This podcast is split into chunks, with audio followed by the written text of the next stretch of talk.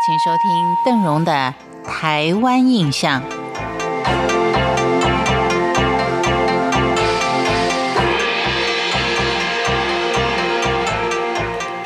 在清代，嘉义曾为汉人最早开发的地区，是台湾最大的嘉南平原中心点，也是对外交通贸易的重要港澳。日据时期，又是木材跟糖、稻米等物资的集散地，还跃居全台第四大都市。在这么优渥的条件之下，在理论上，嘉义应该是一个相当具有发展潜力的县市。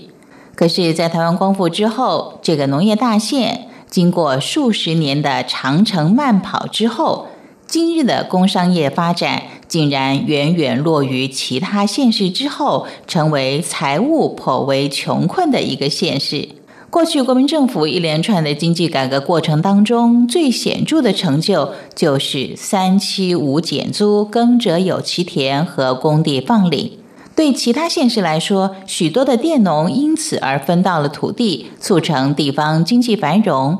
但嘉义县受惠的却是很少。嘉义县大部分的工地靠近山的是林班地，也就是说，林地幅员广，几个人一班分别开垦，所以称作林班地。而临海的是盐田，中间一大片土地是糖厂。由于林班地、盐田跟糖厂都是不能够放领的工地，所以在无土变无财的情况之下，县民们只得认命的传承上一代的职业，继续靠工资过活，因此也没有拓展事业基础的条件。最惨的就是原本只是小康之家的家义，因为县市而分了家。造成资源分散和增加额外经费，以至于使得嘉义更成为了贫户。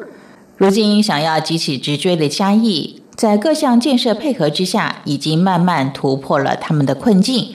尤其是像太保乡跟浦子镇，因为位于县治内，同时也升格为市，对嘉义未来发展有相当大的帮助。至于县治何以会横跨太保市和浦子市，其中是有一段曲折的。最初县治的地点有两项提案，一个是山县的民雄，一个就是海县的浦子，两地竞争的相当激烈。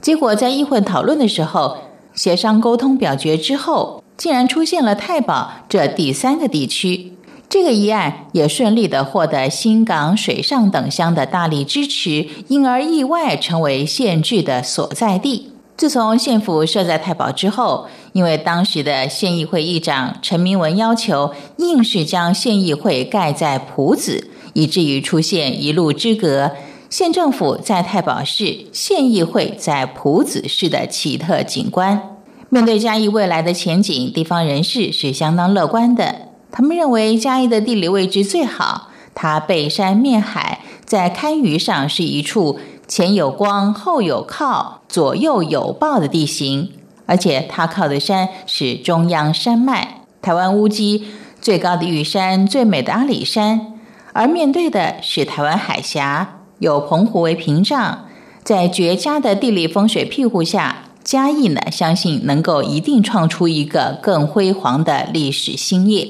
嘉义应该是一个相当有潜力的地方，因为它有许多个第一。